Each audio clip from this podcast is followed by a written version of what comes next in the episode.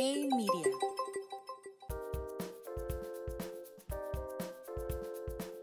Hola, soy Jorge Benítez y esto es Finanzas sin filtro daily por Hey Media.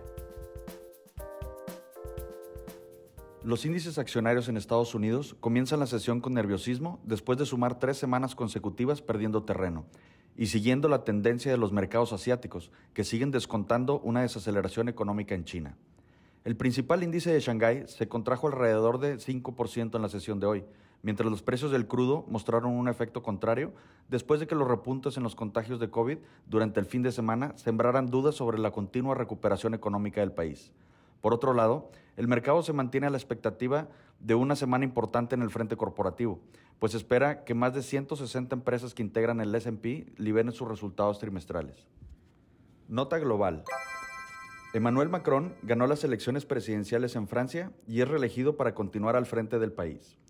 El actual presidente obtuvo un 58.8% de los votos, superando a su rival de ultraderecha, Le Pen, quien se quedó con un 41.5%.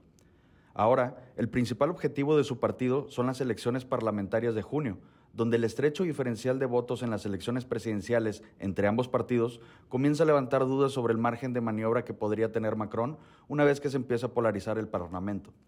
Por último, en las votaciones del domingo se registró la tasa de participación más baja en los últimos 53 años, así como una gran cantidad de votos nulos, lo cual también demuestra la alta división que existe en el país. Coca-Cola inauguró la jornada de reportes trimestrales de la semana con sólidos resultados en ventas y utilidad neta. Las ventas netas superaron las expectativas de los analistas al incrementarse 16% comparado con el mismo trimestre del año pasado, gracias a una clara estrategia de precios y mezcla de productos. Por otro lado, a pesar de la suspensión de operaciones en Rusia, la compañía mantuvo sin cambios su guía de resultados para final de año. Nota México. La actividad económica en el país registró un repunte de 2.45% en febrero.